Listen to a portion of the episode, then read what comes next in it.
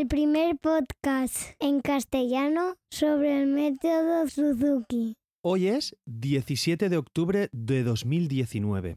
Hoy es el cumpleaños de Shinichi Suzuki. Bueno, mejor dicho, hoy sería su cumpleaños. Por eso eh, quiero hacerle un pequeño homenaje, pues descubriéndoos un poco de su historia. Seguramente conozcáis parte de su historia. Voy a intentar hacer de manera amena, de contaros algunas anécdotas y parte de su historia para descubriros un poquito más sobre este personaje que creo que ha revolucionado tanto la educación musical y no musical en nuestra época actual. Comenzamos.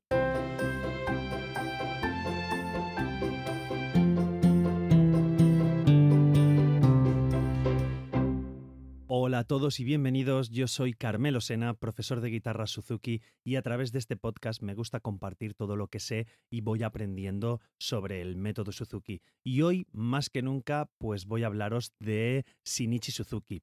Hoy es 17 de octubre de 2019. Normalmente nunca digo la fecha cuando, cuando grabo porque entiendo que los capítulos pueden ser atemporales y que algún capítulo de juegos o de actividades pues le puede servir a cualquier persona de aquí un año o de aquí medio año. De todas maneras, esa es la idea con las cuales hago los capítulos. Pero bueno, hoy precisamente es cuando Suzuki cumpliría 121 años si no nos hubiera dejado pues en aquel 1998, que nos dejó unos mesecitos antes de haber cumplido los 100 años. Pero bueno, la verdad es que su legado eh, nos ha acompañado y sigue creciendo día a día. Entonces, como os he comentado en la introducción, me gustaría hacer un pequeño homenaje, pues contando un poquito su historia. Voy a ver si lo puedo hacer ameno y cortito para que os entretengáis y pues posiblemente descubráis alguna cosa que no conocíais o al menos refresquemos un poco la vida de Shinichi Suzuki. Bueno, pues os comento. Eh, Shinichi nació en Japón, en Nagoya exactamente, en 1898, si habéis hecho los cálculos. Y pues como os he comentado, falleció en Matsumoto debido a un paro cardíaco pues en 1998. Eh, hay que meterse en la infancia de Suzuki, pues su padre fue un constructor de, de shamisen, que es un instrumento parecido al banjo, pero que solamente tiene tres cuerdas. Y posteriormente, eh, pues comenzó a construir violines y fundó la compañía Suzuki Violin Seizo en 1930. Así que su padre lo situamos, pues era un luthier de, de, allí de Japón que llegó a ser importante, llegó a ser una de las fábricas más importantes del mundo de violines con, con el tiempo. Entonces, Suzuki no tuvo una infancia musical, en contraposición a lo que pueda parecer, y a los 17 años, pues se graduó en la escuela de comercio y comenzó a trabajar pues en la, en la fábrica de su padre. Y pues le entrenó la curiosidad por el violín y comenzó a practicar con, con el violín. Eh, entonces, ¿qué pasa? Que a los 21 años, mm, em, Suzuki eh, se viene a, parte de Europa, se viene a, Occidente. Eh, viene a Berlín y recibe clases del maestro Karl Klinger.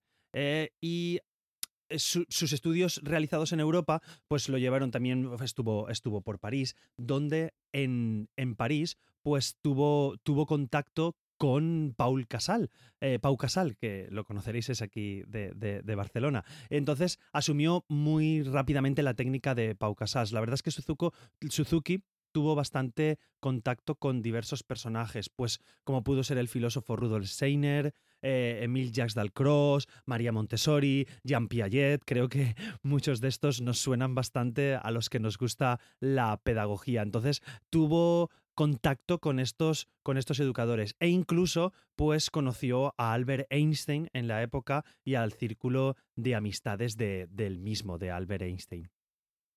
También fue eh, donde conoció a, a, ver si lo pronuncio bien, Waltraud Pranch, que fue posteriormente su mujer. Eh, se casaron y ambos regresarían a Japón en el año 1928.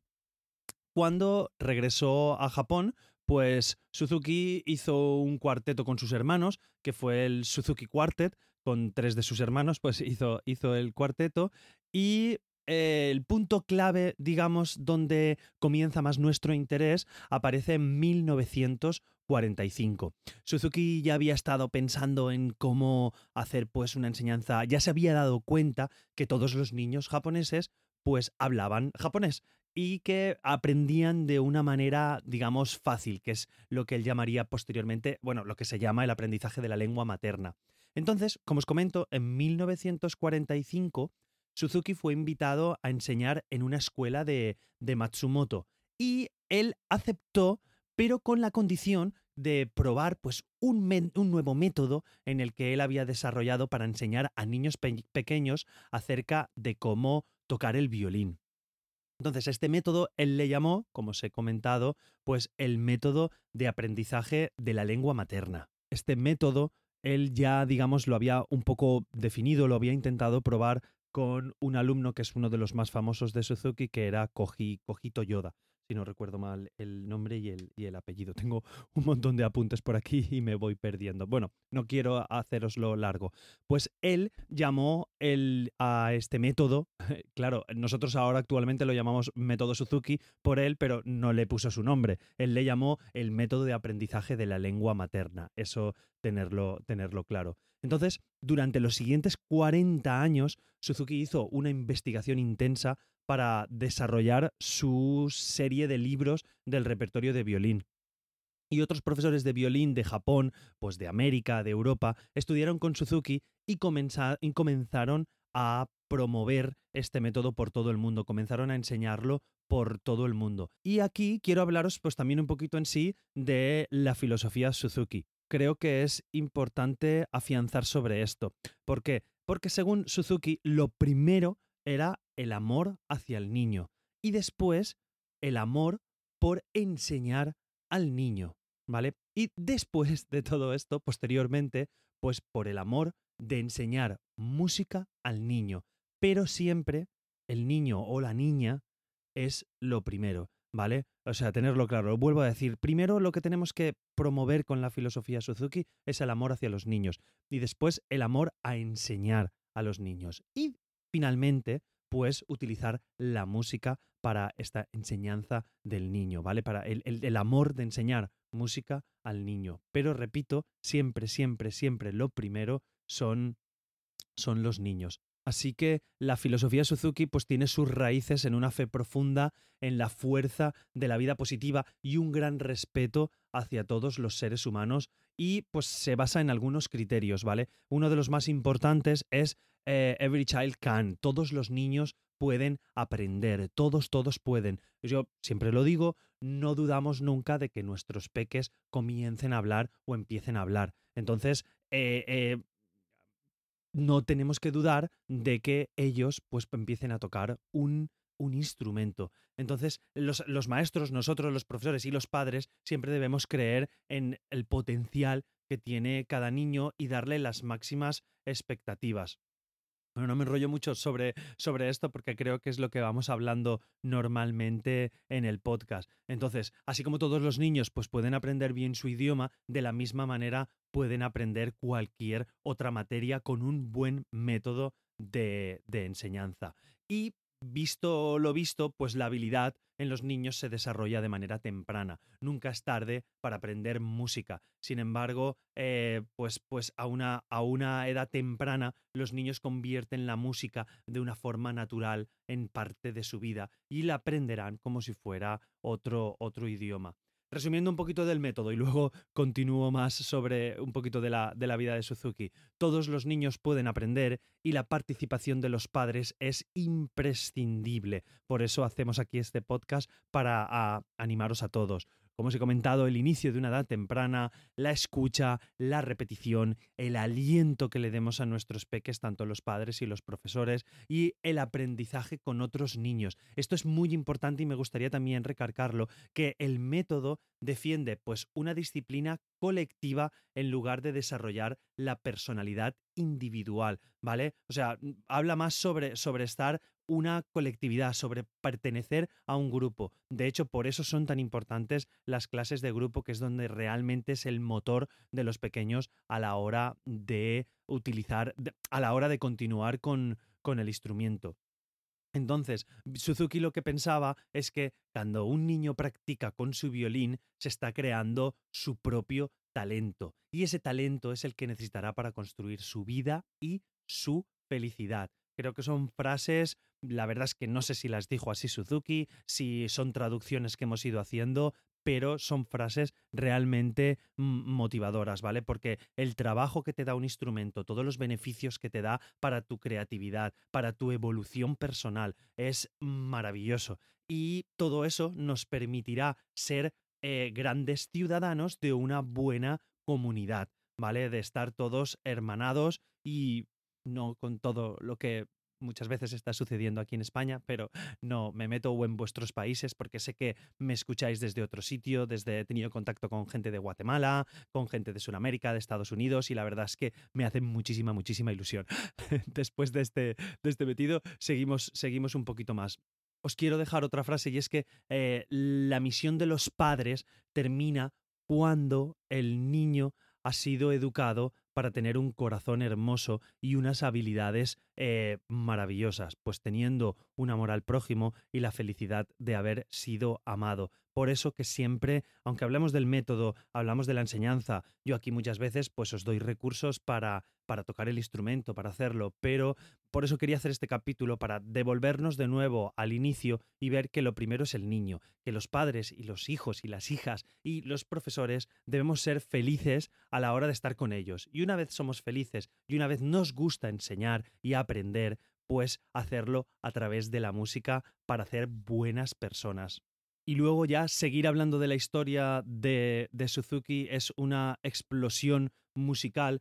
Todos los instrumentos empezaron a ver que este método funcionaba, que daba muy buenos resultados, que había niños pequeños que eran muy felices tocando el instrumento. También yo muchas veces me planteo, ¿vale? Esta persona creo que fue fundamental su viaje a Europa para descubrir, tener contacto con, con, otras sociedades, ¿vale? Porque yo me imagino, pues en la época japonesa de los años 40, en la enseñanza de los niños, y que esta persona tuviera la idea de buscar o de forjar nuevos ciudadanos. Es bastante para, desde mi punto de vista, anticipado a su época, bastante visionario en ese aspecto. Y actualmente, ostras, en 2019 estamos haciendo estas metodologías como os he visto, se juntó con Dalcross, se juntó con Montessori y una cosa, cada una tiene sus partes mm, sus partes diferentes, ¿vale? Cada una elige unas cosas para evolucionar en los pequeños,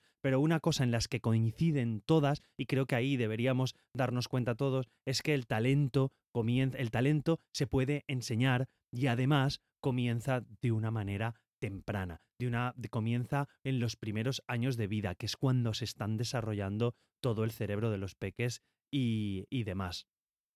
Y poco más, Suzuki ya se hizo mundialmente famoso. Shinichi Suzuki pasó a llamarse pues Método Suzuki, es cuando ya se crearon las diversas federaciones de Suzuki en todos los países, las asociaciones de, de, América, la Asociación Suzuki de América, la ESA aquí en Europa, diversas asociaciones que se han ido haciendo y se ha ido trasladando el método Suzuki a diversos instrumentos. Ha habido gente que ha estado hablando con Suzuki y lo ha trasladado, pues, bueno, los primeros instrumentos fueron los violines y los chelos y, y, y luego pues se ha ido trasladando al piano, se ha ido trasladando más instrumentos, flauta, guitarra, que aquí un profe de guitarra es el que, el que os habla.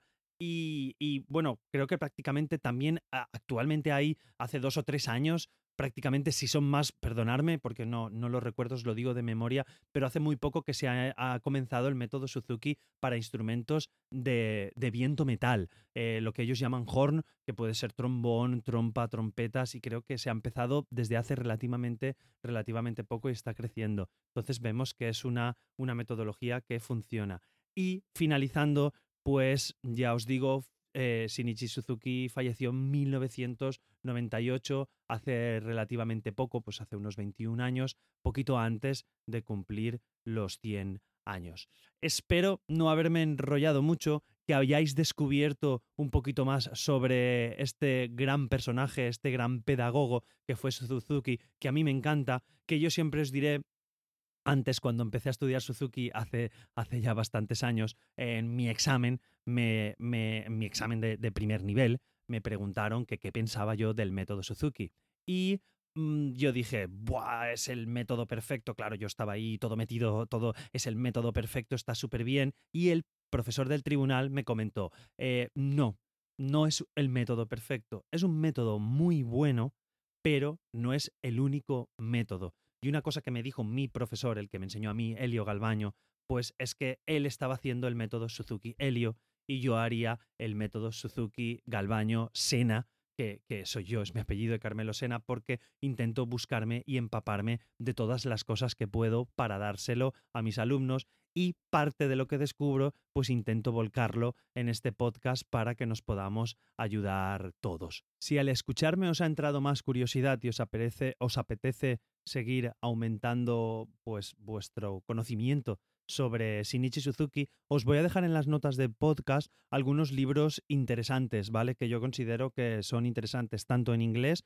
como, como en español. Hay uno que es el Hacia la música por amor, de, de, que es el que yo recomiendo siempre a todos los padres. Es de fácil lectura, es cortito y, y bueno, es muy ameno de leer. Son pequeños capitulitos cortos que creo que se ayudarán a refrescar y muchas veces nos dan esa pequeña gasolina para los papis y las mamis de continuar día a día con este fantástico mundo del método Suzuki. Os lo dejo todo en las notas del programa. Nada más, si habéis llegado hasta aquí, muchísimas, muchísimas gracias por pasar este ratito conmigo. Espero que lo hayáis disfrutado y por lo menos hemos aprendido un poquito más. Si hay alguna anécdota de Suzuki que no haya hablado, que vosotros conozcáis, que habéis leído en algún sitio, yo sé que hay cosas que se me han, se me han saltado, pero bueno, puede ser alguna que no conozca, os invito a que os pongáis en contacto conmigo y que lo compartamos en redes sociales. Como sabéis, yo soy Carmelo Sena barra baja en Twitter e Instagram y tenemos en Telegram el canal de Mundo Suzuki. Y como siempre encontraréis estas y otras formas de contactar conmigo en carmelosena.com barra Mundo Suzuki. De todas maneras, buscáis Mundo Suzuki y la verdad es que Google está siendo muy bueno conmigo y parece que salimos en las primeras posiciones, o al menos Mundo Suzuki Podcast, y encontraréis un montón de información sobre esto. No me enrollo más, os dejo con mi peque. Hasta la próxima semana.